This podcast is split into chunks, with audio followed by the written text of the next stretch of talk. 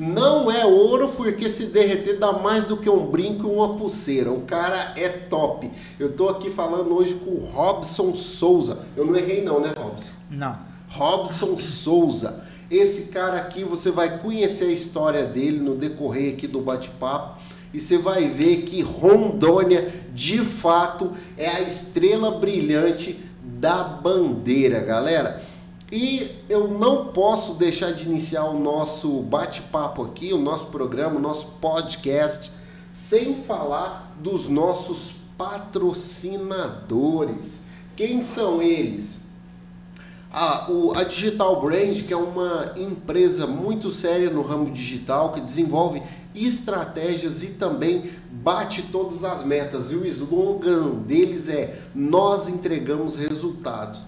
Então, essa empresa é que compõe aqui o nosso espaço, os equipamentos e nos dá o suporte para que o podcast funcione constantemente, certo, galera? E também não posso deixar de falar da Chiquinho Sorvetes, lá do meu amigo Julião. Um abraço para ele aí, muito forte a nossa parceria. Então, se você estiver no Porto Velho Shop, não esqueça Chiquinho Sorvetes tem uma loja no segundo piso ali, de frente a Cacau Show, e embaixo é um quiosque ali na entrada, eu não lembro a letra daquela entrada, não sei se é a entrada D, eu acho que não. Mas na entrada ali embaixo, ali perto da livraria. E a Cacau Show, que é a referência para o Chiquinho, também é nosso patrocinador aqui do universo rondoniense e não podemos deixar de falar do Cantinho da Pizza. E todos esses três patrocinadores, que é o Cantinho da Pizza, Cacau Show e Chiquinho Sorvetes, estão no iFood, no delivery. Se você precisar de qualquer um desses três, não precisa se locomover. É só fazer aí é, uma busca no iFood por essas três, por esses três estabelecimentos e você faz o seu pedido aí e chega direto na porta da sua casa.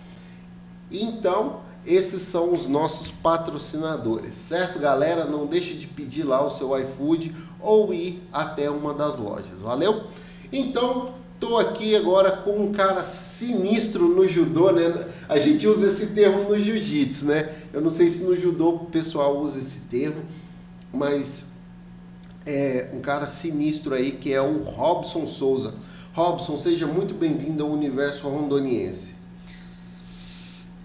Boa tarde, boa tarde ao Giovanni.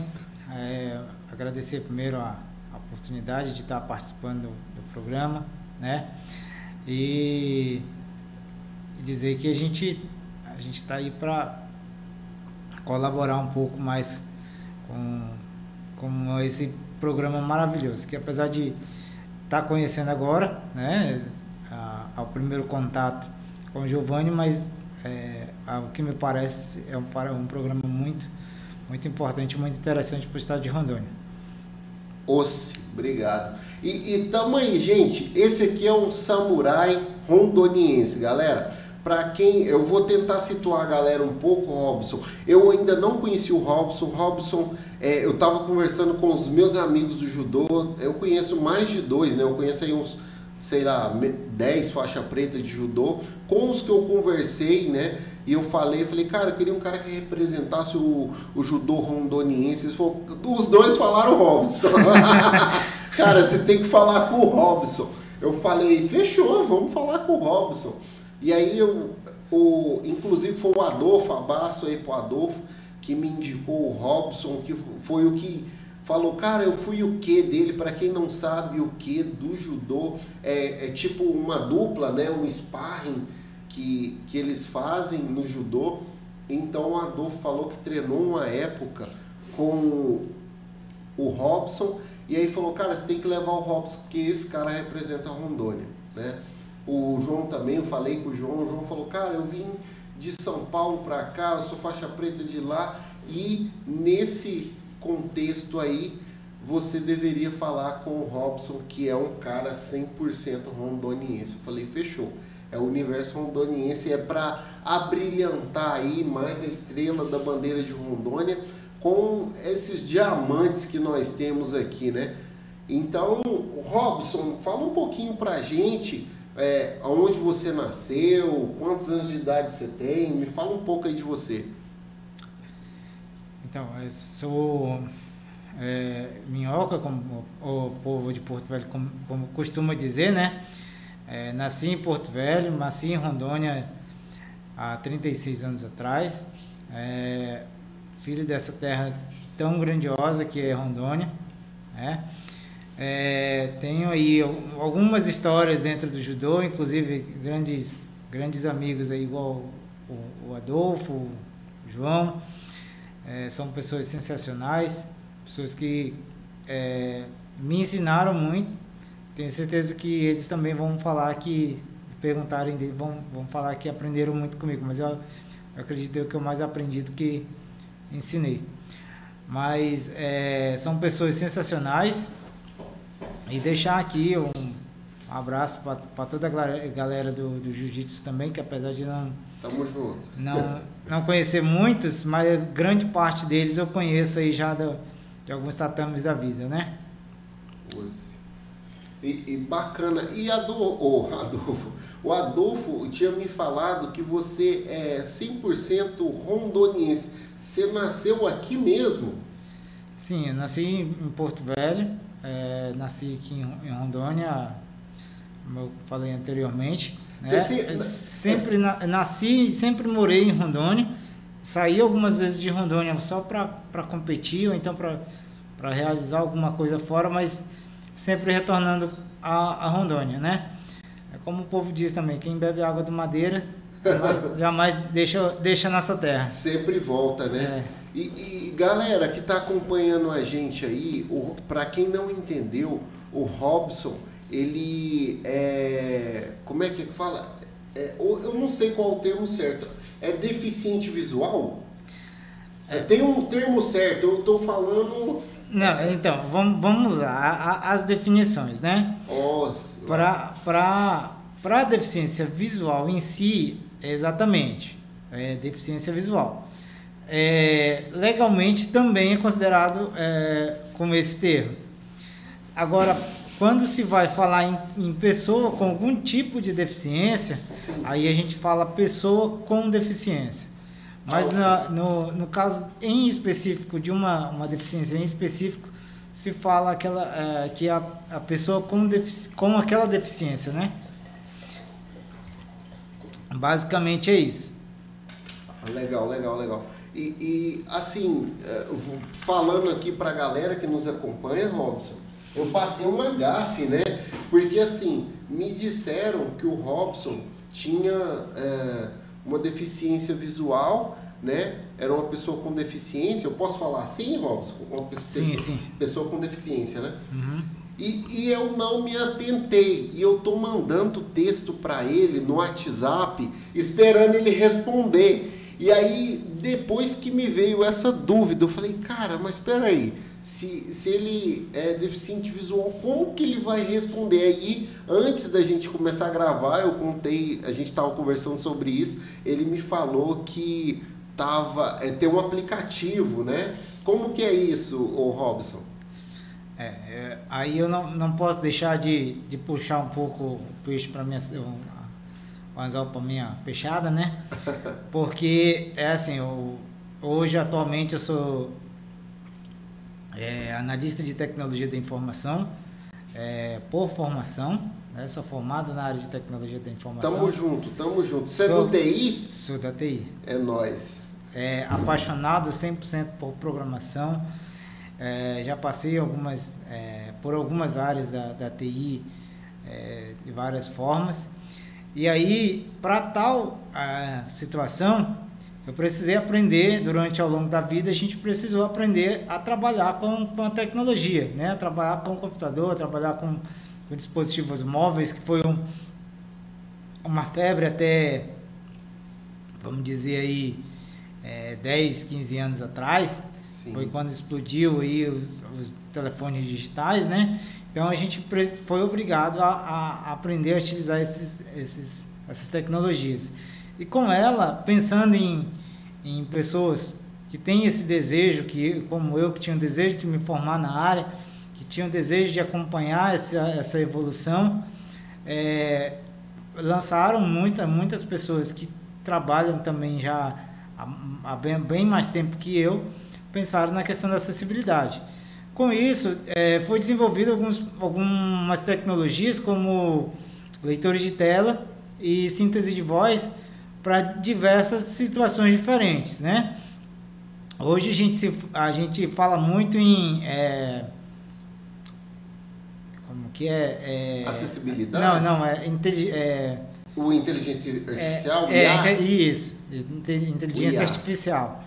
Mas é, ainda assim, com base em muitas das ferramentas de acessibilidade que vieram antes, é que tem surgido as IAs. Porque o que, que acontece? Um leitor de tela não é nada mais que é, pegar, a gente conseguir, né? É, colocar texto em alguma. É, é, identificar algum objeto, alguma, alguma coisa dentro daquela aquele escopo que a gente chama de computador, que um, que um que esse leitor de tela possa é, transformar aquilo em voz para quem vai estar tá utilizando o aplicativo, o, o dispositivo, né? Então, assim, em síntese é o que? O leitor de tela ele identifica o que está na tela e através de uma voz ele é, expressa isso para fora. Ele, ele, né, ele expressa isso através de uma, uma voz.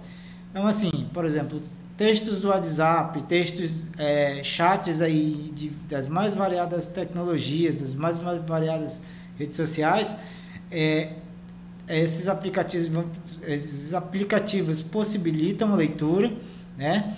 a interação diretamente com o computador, com qualquer, é, com a maioria dos, dos, sistemas operacionais, seja ele dispositivo móvel, seja ele computador, seja ele o que seja, né? E as IAs entram aí na, nas mais atuais é, assistentes de voz, né? Que tem aí a Alexa, tem a a, a, outra da, da Amazon, tem. Tem a Cortana do Windows. Isso, tem a Cortana do Windows, tem as mais diversas. Então, foi com base nessas ferramentas que foi surgindo é, essas IAs, né?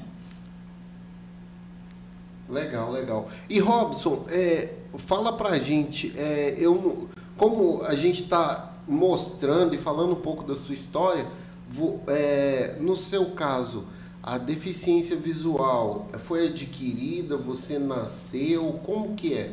Como que foi ou é? Não, a, a minha deficiência visual, ela veio, é, eu digo que é adquirida e, e, aliás, eu já nasci e, e foi adquirida, né? Porque o que que acontece? É, eu nasci já com vários problemas de visão, mesmo é, eu já nasci com vários, vários problemas de visões, né? De visão, na verdade. É, entre eles, eu, eu, já nasci com glaucoma, já nasci sem a, a íris do olho, já nasci e nasci com miopia, estrabismo, hipermetropia e assim em diante, né? E aí, a, ao longo da vida, eu, eu, passei por duas situações de úlcera corneana, que foi onde afetou a, os, os nervos ópticos, certo. que foi a, a principal causa da perca da visão né? Hoje é cego total, né? É, não tenho nem, nem vulto, nem luz, nem nada, nada, nada, é zerado, zerado, zerado. Uhum. É, então, assim, foi em decorrência dessas, dessas úlceras corneanas que eu tive é, esse problema. E isso foi na infância, essas úlceras? Foi quando você ainda era bebê? Como foi? Como foram, foram durante a infância. É, a, eu cheguei a perder, eu, eu enxergava até os 5 anos, digamos assim, eu enxergava com muita dificuldade, mas enxergava bem, razoável. Certo. Aí eu perdi a primeira com 5 e depois eu via perder a, a segunda com 9. Né? Com 9 anos de idade, eu já tinha passado da, da fase de alfabetização, aí tive que, que retroagir para poder aprender o braille e dar segmento, segmento na, na vida escolar. Legal, legal, legal. E assim, hoje em Rondônia, hoje não, desculpa, na tua época da alfabetização, foi fácil uma escola que tivesse essa metodologia ou não? É porque assim, como não é do universo, acredito que da maioria das pessoas que vão estar nos assistindo, nos ouvindo, eu queria que você falasse a sua experiência, como foi na tua época da alfabetização. É década de 90 no caso, né? É, o... eu estava até conversando com um colega de, de trabalho esses dias, que a minha vida a, acadêmica foi toda é, em diz entidade, entidades públicas, né? Certo. Em é, escola pública. Então, assim, é, a dificuldade sempre existiu, sempre vai existir, existe e sempre vai existir. Independentemente da sua condição financeira, independentemente da, da condição que a gente tiver no mundo. Né? Então, é, o que foi dificuldade no passado para mim, pode ser no, não pode ser no futuro para outra pessoa, mas vai haver uma outra. Certo. E, e assim sucessivamente. Na época só existia em Porto Velho uma escola que atendia educação especial, né? Foi onde eu aprendi primeiro de forma, é, vamos, vamos colocar assim, de, de forma normal a escrita, né? A escrita com caneta, com, é, com lápis 6B, certo. que é um lápis bem mais grosso. E após a perca da visão, após o, o desenganar do tratamento que eu fazia em São Paulo, é, eu vim, vim para Porto Velho e comecei do zero novamente para aprender a alfabetização e aprender o braille, né? É, ainda nessa escola. Saindo dessa escola, foi uma época que tinha muito, se falava muito, estava muito em evidência a questão da inclusão, né? a, a questão da, da, da do, do, aluno que tem algum tipo de deficiência está inserido no, na escola é, regular. Então, a, com base em várias, na época, vários documentos, várias situações, a gente conseguiu uma escola pública do município para estudar, que atendeu esse público de braço aberto. É, e aí depois eu vim seguindo. A única coisa que eu é, posso dizer que eu estudei que foi particular foi a faculdade, né, que na época eu não sonhava em entrar na, na, universidade, na Universidade Federal na área de tecnologia da informação, apesar de já ter entrado na, na, na Universidade Federal por outros cursos e ter tentado alguns outros, mas é, é, na área da tecnologia eu não, não, não nem tentei, né? Mas até o terceiro ano foi em escola pública e é o que eu costumo dizer, a gente a, escola não, não, é não é a escola que faz o aluno, é o aluno que faz a escola, né? Então assim, é, eu acredito que a, a escola pública tem muito a nos oferecer, desde que a gente saiba exigir de forma correta. É, é, é o que você está falando leva muito a lembrar, né, que a força de vontade do aluno que faz a instituição forte, né? Não é só querer que a instituição seja boa, porque a instituição são os alunos e os professores em conjunto, né? É, exatamente. Na época que, por exemplo, do, do município não, que o município foi um, um, um divisor de águas, porque foi a sensibilidade de uma pessoa que abraçou a causa, né? É, tendo em vista algumas legislações, mas abraçou a causa e foi mais tranquilo. Agora, quando na, na, nessa... É, como eu posso dizer, nessa transição do, do ensino fundamental para o médio, que eu tive que ir em busca de escolas públicas, é, a gente foi através do que a gente sempre vai, né? Através de indicação, de alguma, alguma referência, de alguém que já, já tenha estudado naquela escola e tal.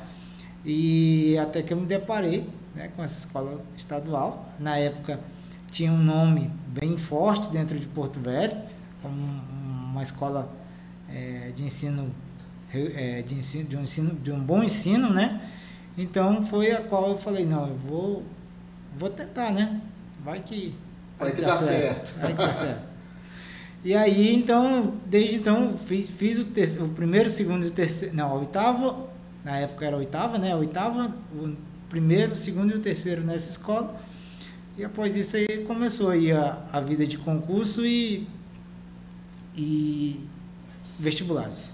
E, e, você me falou que é formado em TI, você é programador então no caso? É, hoje eu estou em. Eu tô muito voltado para a área de programação e desenvolvimento de software, né? Legal. É, formado, fazendo pós em é, perícia forense e segurança da informação. Tamo junto, perícia forense, hein? E, e aí a gente é, tem trabalhado aí com, com desenvolvimento no, no meu atual emprego, é, na base de, de back-end, né? A, sim, sim, as sim. tecnologias de Segurança, né? É, não, não só de segurança, mas desenvolvimento também, desenvolver também a, as aplicações que rodam ali escondidas um, embaixo do nível mais baixo, né, digamos assim.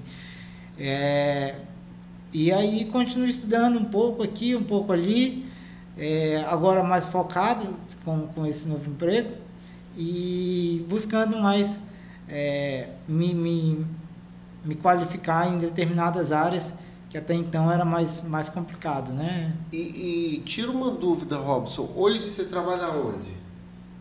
Pode falar, não?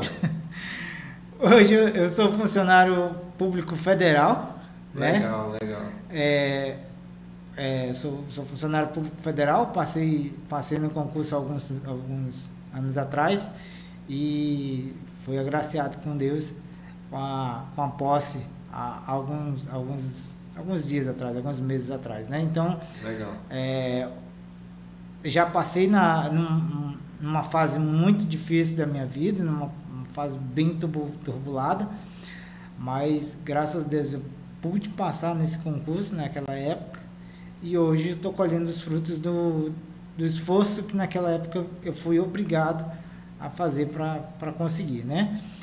E na época eh, eu tinha acabado de sair da faculdade, tinha acabado de me formar, então estava com tudo muito fresco na memória, né, na, na mente e foi quando eu consegui essa essa posição da, da TI. Foi, foi quando eu mais me encantei ainda pela TI por, por conta da, da, da área de programação, da área do desenvolvimento, da, do, de como entender como é que as coisas funcionavam ali, como é que as máquinas funcionavam, como é que eh, a gente podia trabalhar com, com essas tecnologias de, de inteligência artificial, né, que estava começando ainda, mas já tinha, já tinha algumas coisas. Então, assim, foi, foi um, um pontapé para tanta dedicação até hoje.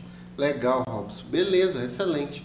Robson, e assim, nessa tua caminhada, na sua jornada de vida, quando você encontrou o judô? Ou o judô te encontrou? Então, o judô me encontrou, não foi eu que encontrei o judô, em meados aí de. Não, meados não, é, mais, mais próximo do final do ano, de 1997. 97. É, devido a uma oportunidade que uma das professoras é, dessa, da, daquela primeira escola, a qual eu comentei, é, via que a gente tinha, eu e mais dois, tínhamos um- uma grande energia acumulada por conta da idade, por conta de não, não ter outra atividade, e, e ela já ter visto algumas situações parecidas em outros estados do, do país, falou, cara, eu vou procurar aqui em Porto Velho, aqui em Rondônia, um lugar que vocês possam gastar essa energia. Que legal, cara, que legal. E aí, é, graças a ela e um, um grande, grande se quiser, amigo, Se quiser mandar um abraço para ela aí, a grande professora Leila, né? abraço, dona Leila. E, e é um grande amigo, professor na época de educação física dessa escola também, o professor Flávio.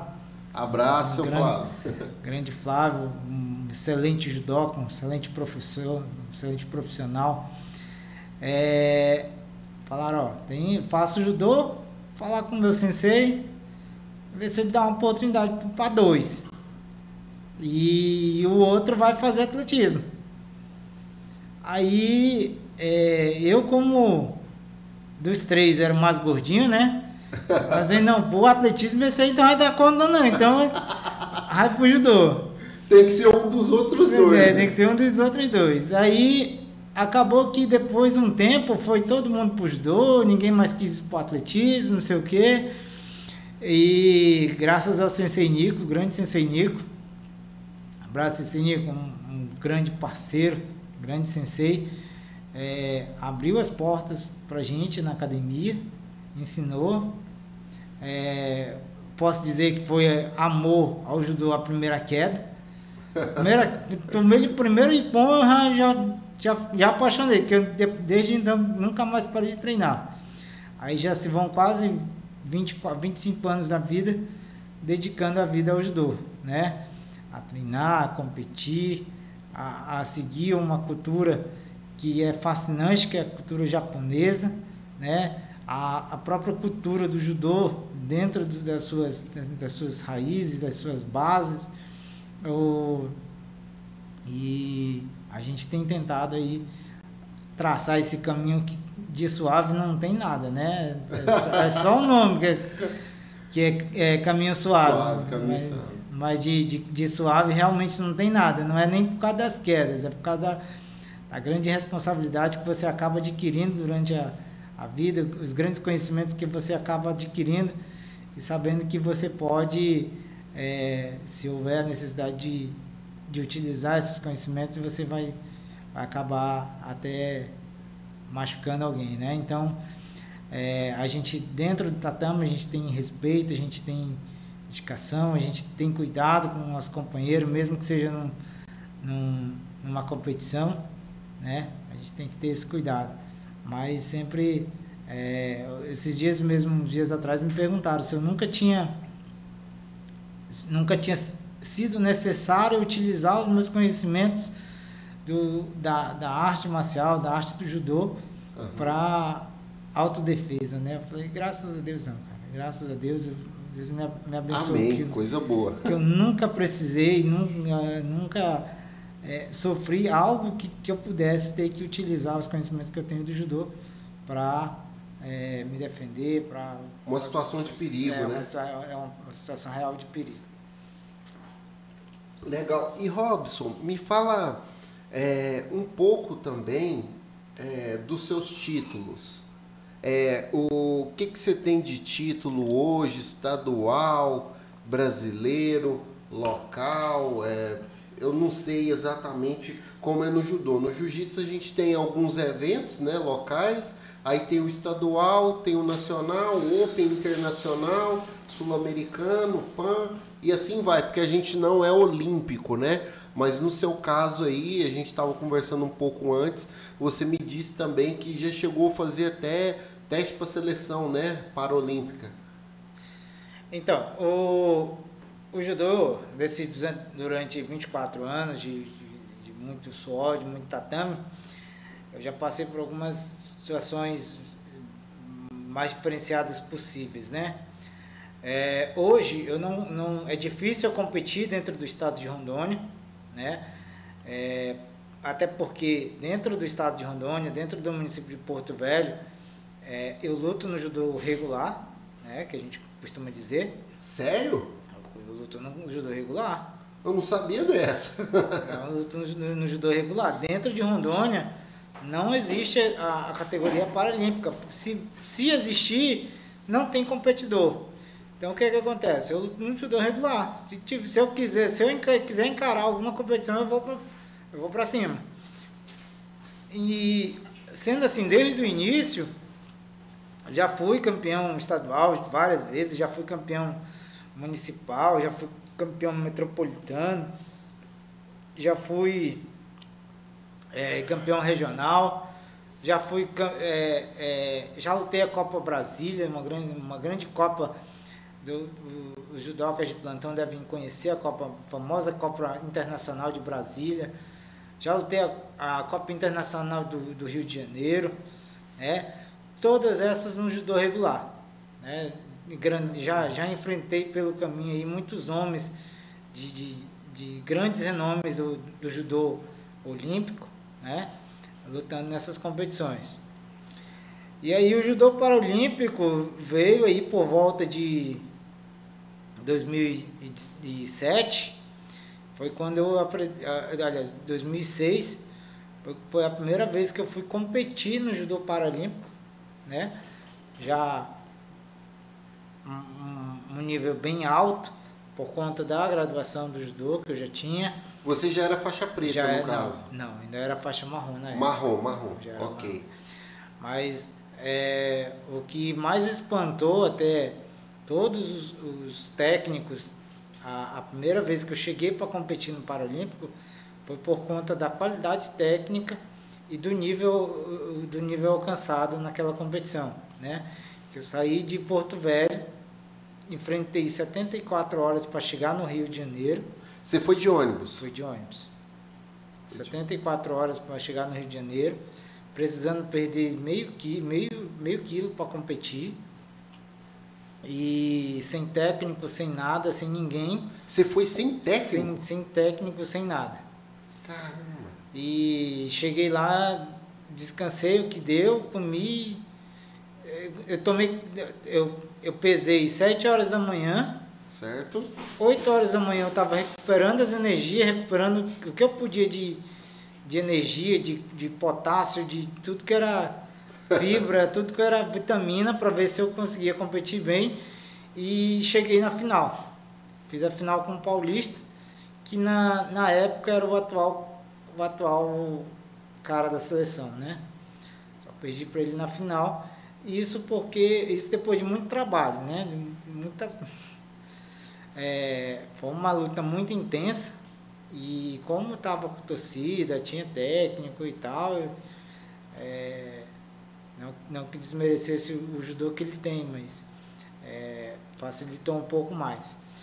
Mas é, foi desde então que aí é, todos os técnicos, sem exceções, da, que estavam ali, que que estavam junto da seleção, começaram a prestar atenção.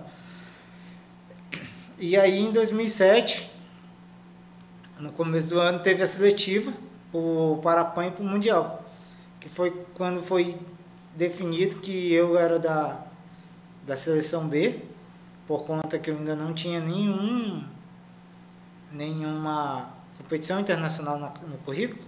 Certo. E como o outro já tinha, já tinha participado de um outro evento internacional, que eu não lembro qual que era agora, é, ele era da, da seleção A. Então ele foi para o Mundial e eu fiquei para o Parapan. Então vamos dizer que foi numa seleção de títulos, né? Você ficou na B e ele foi pra A. É.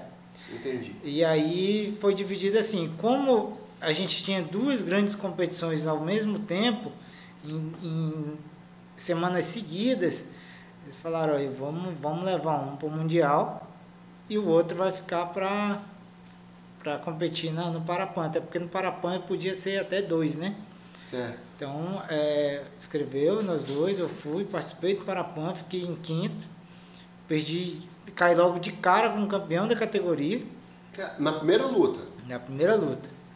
Depois de um, de um- troca-troca de porrada muito grande, depois de, um, de uma luta muito intensa, é, eu uma grande qualidade técnica e um e um, um grande vacilo meu, posso dizer assim, que eu não sei de onde que veio, ele conseguiu me apagar. Quando eu, eu acordei, eu já acordei querendo fazer, continuar lutando. Sério?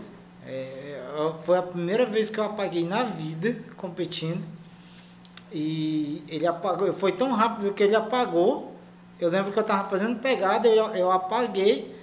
E aí quando eu acordei de novo, que o pessoal tava. já- já- eu já estava em pé de novo querendo con- continuar lutando. Entendi, entendi. É, você, você voltou ali do ponto da luta que parou. É, do ponto da Entendi. luta que parou. Aí o juiz deu matei do, do Suramadê.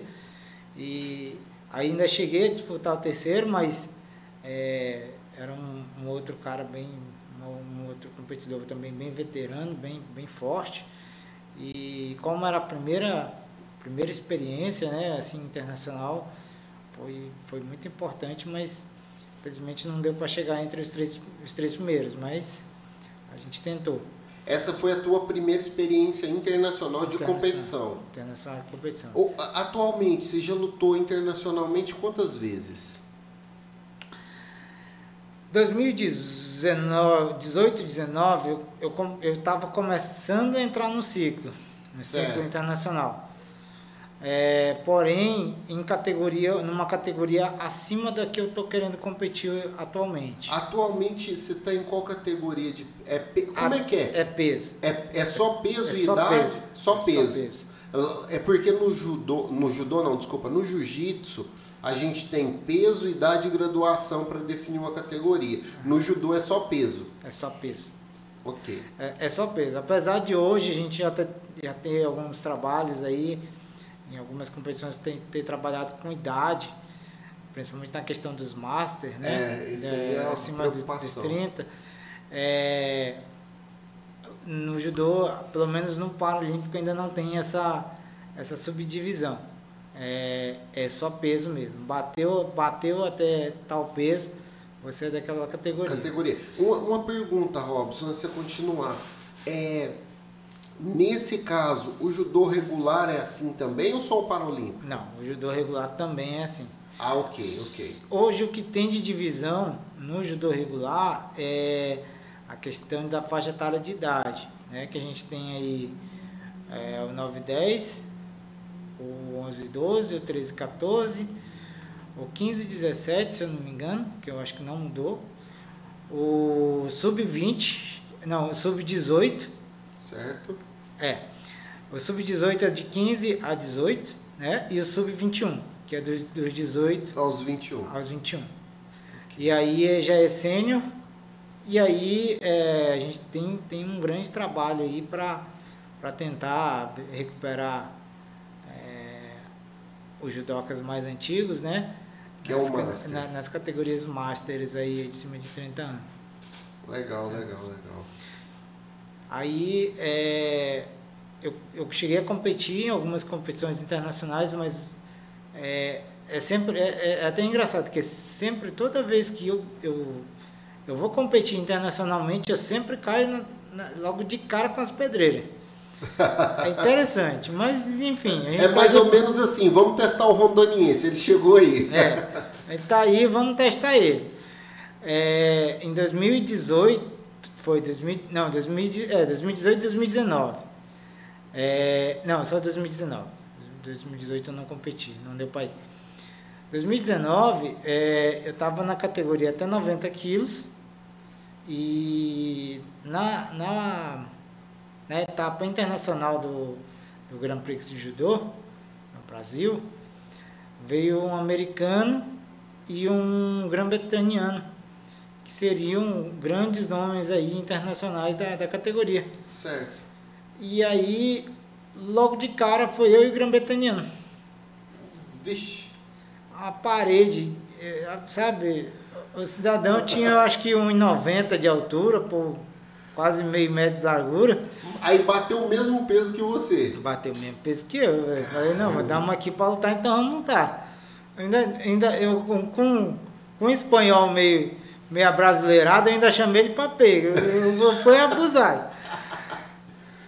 Aí, mas aí cheguei, ainda comecei, comecei lutando bem e tal, e acabei sendo finalizado no, no chão, por causa do, da força, da, da, da técnica, que eles, eles trabalham muito, a questão do, Do do solo, na- no- a maioria dos países internacionais, então acabei sendo eliminado na, no chão, né? Mas dei, dei um, um bom trabalho aí para ele, seria uma boa luta. Mas é, é sempre assim. E aí hoje a gente está desde, na verdade, desde 2019, eu competi no 90 em em 2019, no início do ano, e aí em 2019 mesmo eu já, já baixei de categoria. E aí com- tenho Você tentado resolveu a, competir abaixo. um a pouco. competir ba- abaixo um pouco. Eu, eu, eu, eu quero me fixar na categoria até 81 quilos, 8-1. É. Hoje você tá lutando até quanto? até 81. Hoje, 8-1. É. Ah, ok. Naquela época você lutava quanto?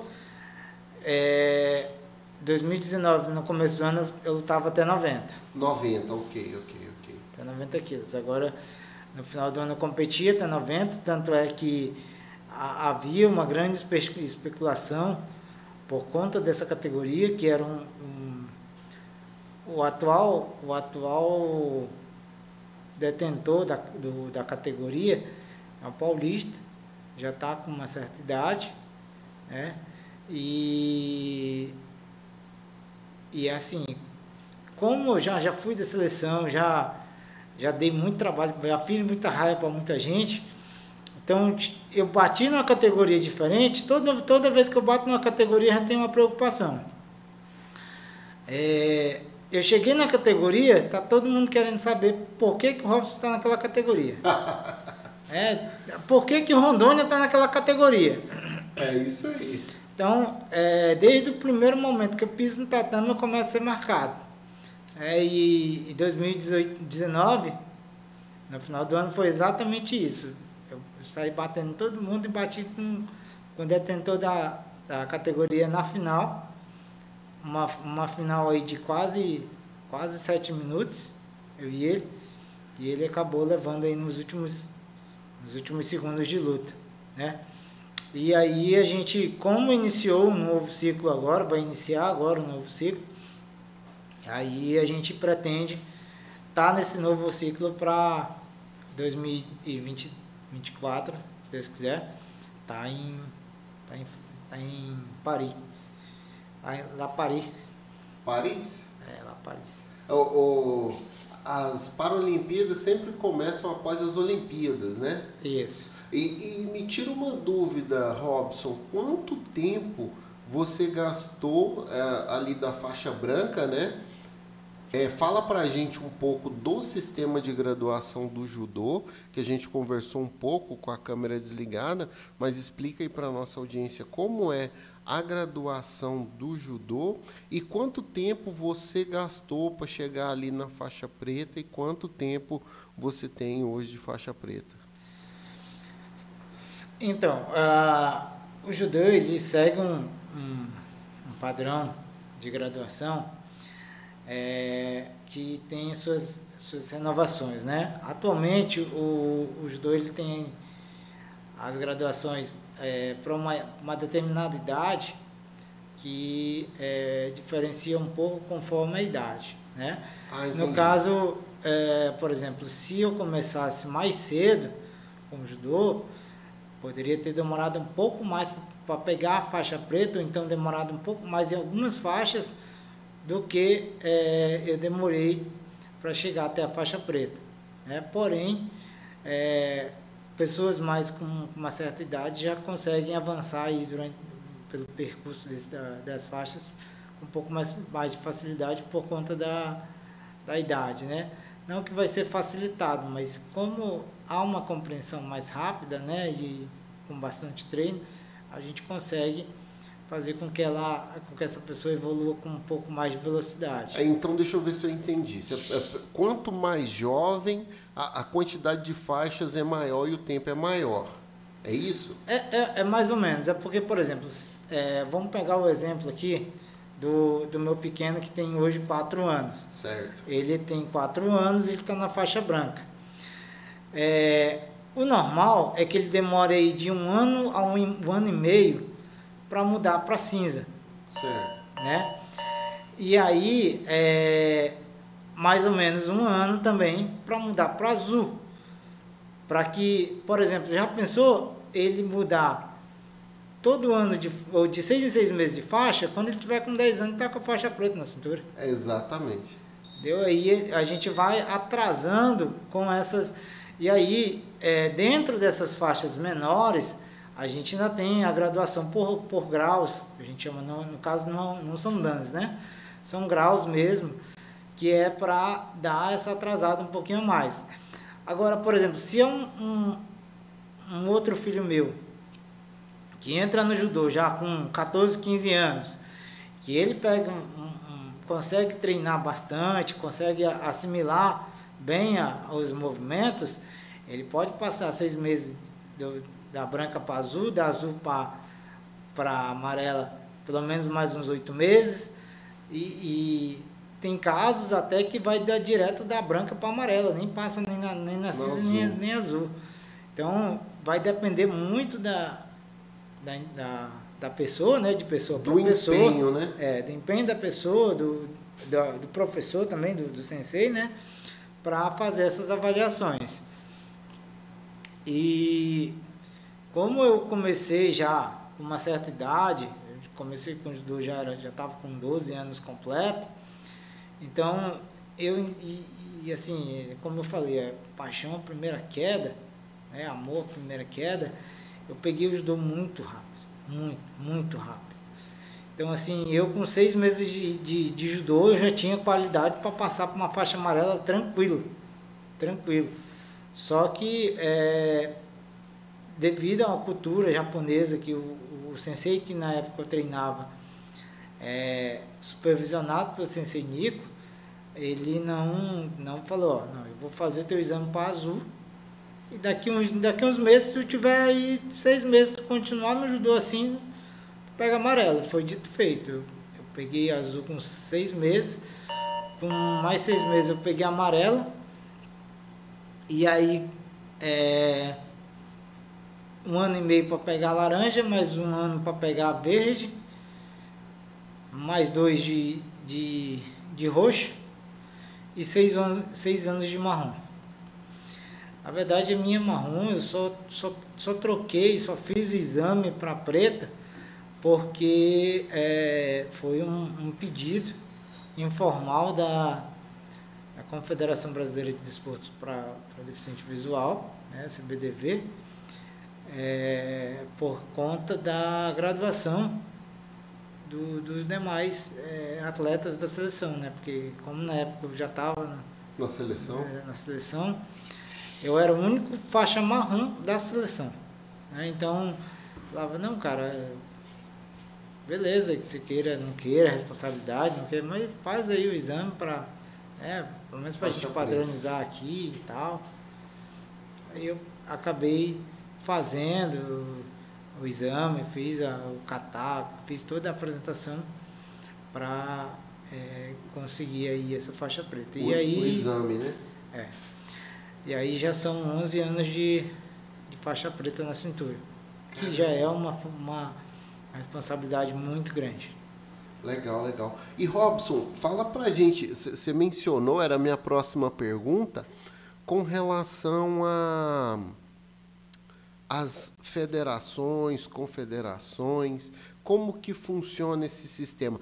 Você é, está afiliado na regular e também numa específica para deficiente visual. É, existe uma de Rondônia, uma nacional.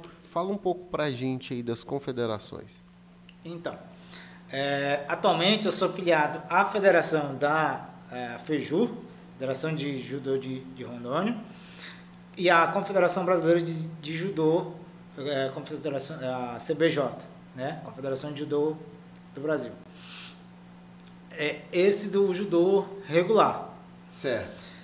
E a, as entidades de, que, que, gerenciam as modalidades paralímpicas, é, é, o Comitê Paralímpico e a CBDV, que é a Federação de é, Confederação de Desportos para Deficientes Visuais, é, a gente é afiliada a ela através da da Associação de Deficientes Visuais que tem no estado de Rondônia.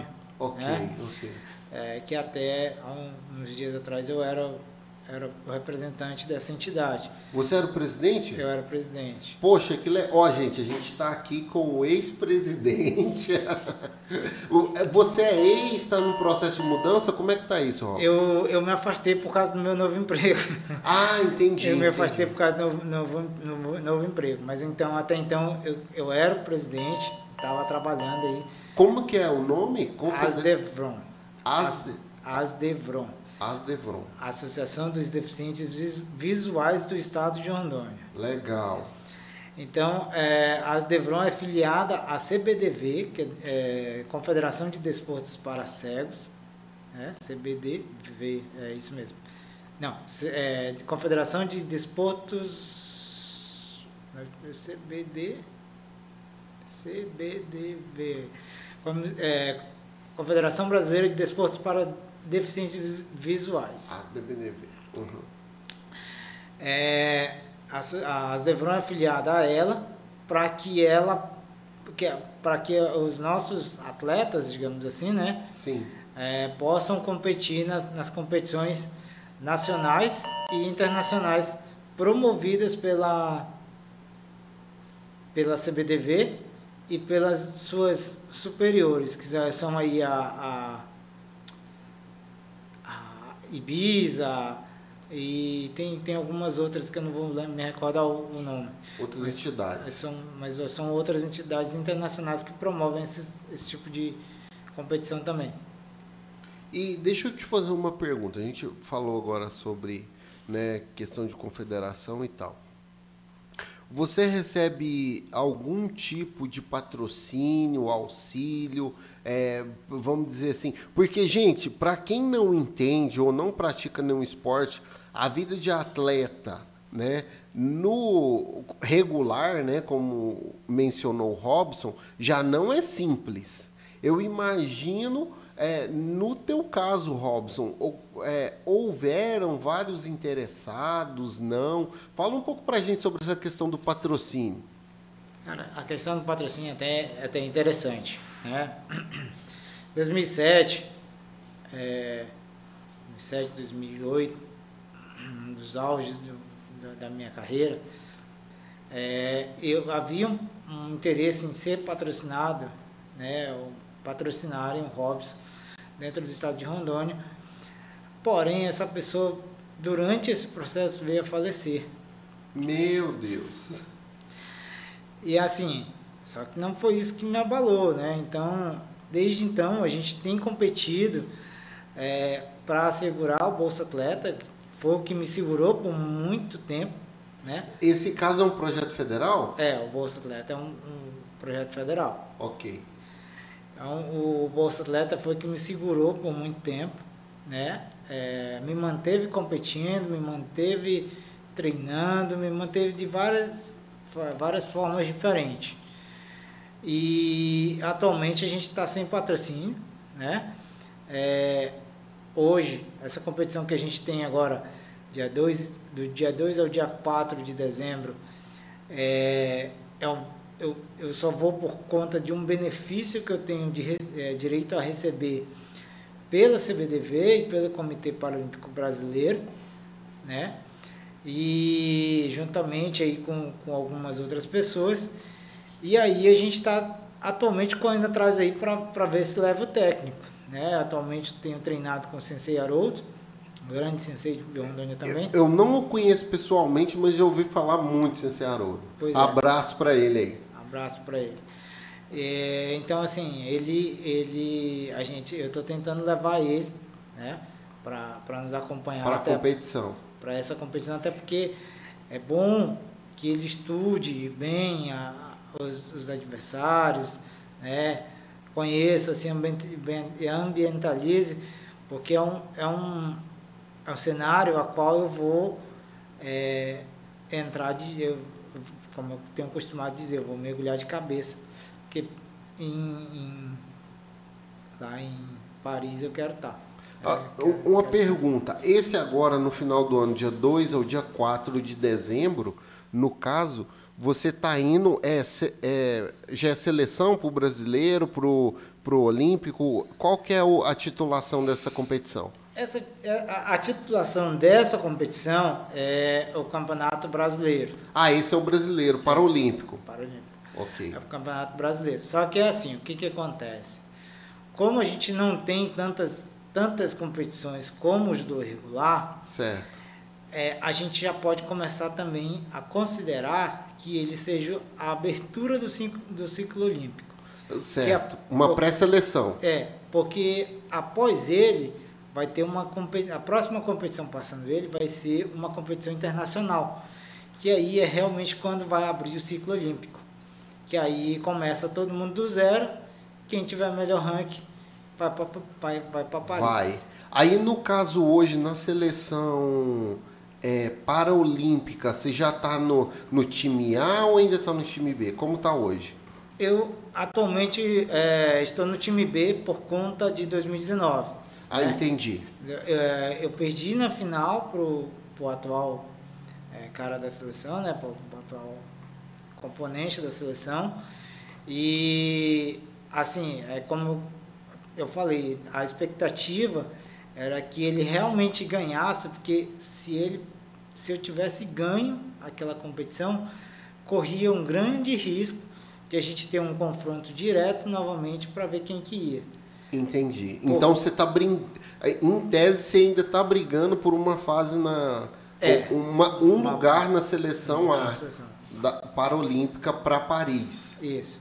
Okay. Agora mais que nunca, porque como zerou tudo, é, a gente, os, os rankings internacionais eles vão começar do zero, né? Então, é, por exemplo, se eu chegar hoje no brasileiro e ganhar dele, ou mesmo que seja ganhar a categoria, é, é bem capaz que na próxima convocação já seja convocado para ir treinar com a seleção e aí começar a disputa direta, né, para ver quem que vai ficar, quem que vai ser o detentor da vaga. E, e fala pra gente é, como que foi é, treinar ou não treinar nesse período da pandemia, quando estava proibido aqui a academia, tinha um proibidão, como é que era isso? é, não, eu, eu não, não tive o proibidão, né? Não, não, é o clandestino, a gente chamava no jiu-jitsu. É, é, é eu não, não, não cheguei a, a treinar em nenhum lugar assim, é, por conta que eu, eu eu achava que não ia valer a pena e tal. E eu tentei fazer alguns exercícios em casa, né? Fiz alguns algumas alguns exercícios funcionais para dar uma suada, para né, para manter o peso, que foi até interessante porque eu consegui manter o peso que eu tinha. Que legal.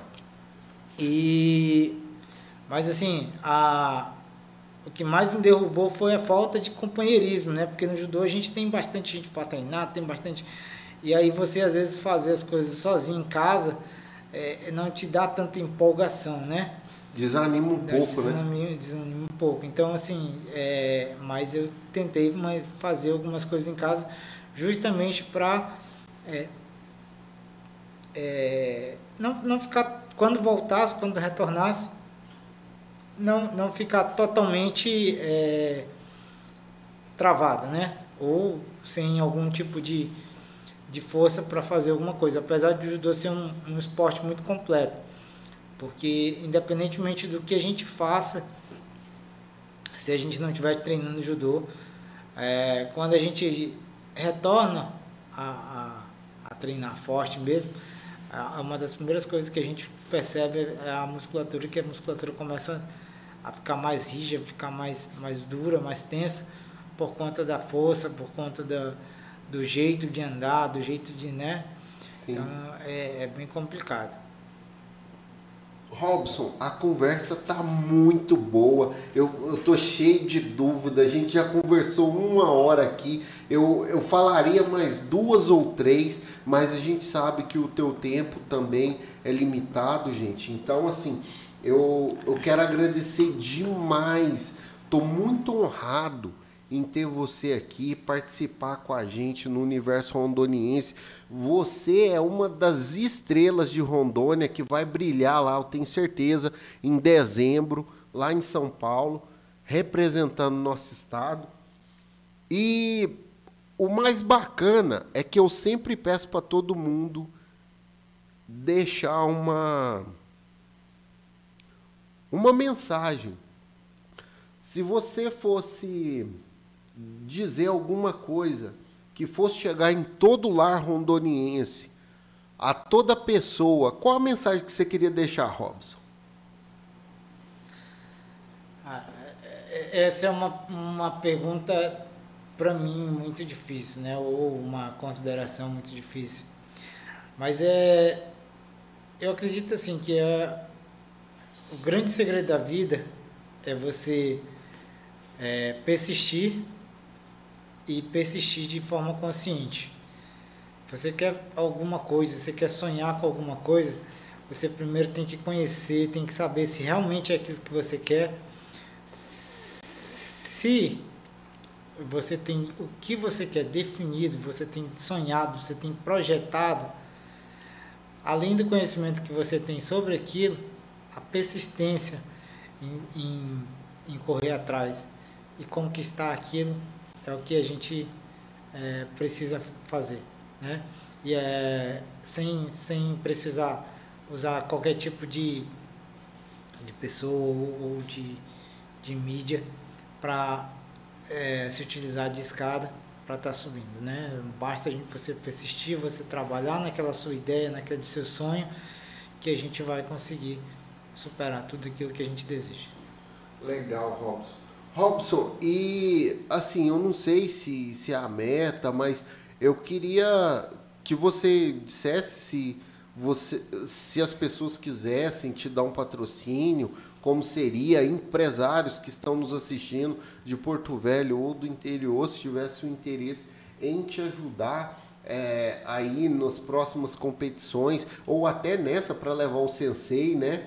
Porque eu acredito que aí um patrocínio ajudaria. Não sei se você é, quer falar alguma coisa nesse sentido aí e pedir um patrocínio. A hora é agora. então, eu estou aberto a, a, a, sugestões, a opiniões, né? a, a possibilidades. Né? Eu tenho corrido atrás através do poder público né? Que a gente querendo ou não, a gente tem algumas burocracias, mas a gente poderia alcançar pelo poder público. Infelizmente, com a pandemia, a, a gente tem algumas restrições aí em vários setores, em várias situações diferentes. Tem algumas que não estão não, nem atendendo ainda, mas é, me ponho à disposição, né? Se quiser falar com você, se quiser falar comigo, meu, meu telefone é, você já sabe, se tiver, houver interesse, é só entrar em contato comigo, que a gente vai é, poder, vai, vai conversar direitinho. Ou até mesmo me encontrar nas redes sociais. Eu não sou muito de, não sou fã de, de estar em rede social e tal, mas sempre que sempre que dá eu dou uma olhadinha no Facebook, no Instagram, né, lá no, no WhatsApp, no Telegram. Você, é... você me falou do teu Instagram, falou, não, me marca lá no Instagram. Aí eu fui procurar, tinha uma foto. é, então, mas é, é, justamente por causa disso, que eu não, não sou muito de estar tá lá postando e tal. Até porque eu não, não sou muito é, fotogênico. É, foto... Fotogênico. Isso, fotogênico. Eu não sou muito fotogênico. É, então, é, eu deixo, às vezes eu curto, às vezes eu compartilho alguma coisa que, né, que me mandam e tal, mas eu mesmo chegar lá e tirar uma foto e pá, difícil. Difícil. Robson, muito obrigado por estar com a gente. Eu quero agradecer demais o teu tempo aí, a tua disponibilidade. O Robson, mesmo sem conhecer a gente aí, mas por uma indicação do amigo, participou aqui no Universo Rondoniense. E eu quero dizer para você, povo de Rondônia, aqui existem muitos tesouros e o Robson é um deles. Então, muito obrigado por ter me acompanhado até agora. Até a próxima!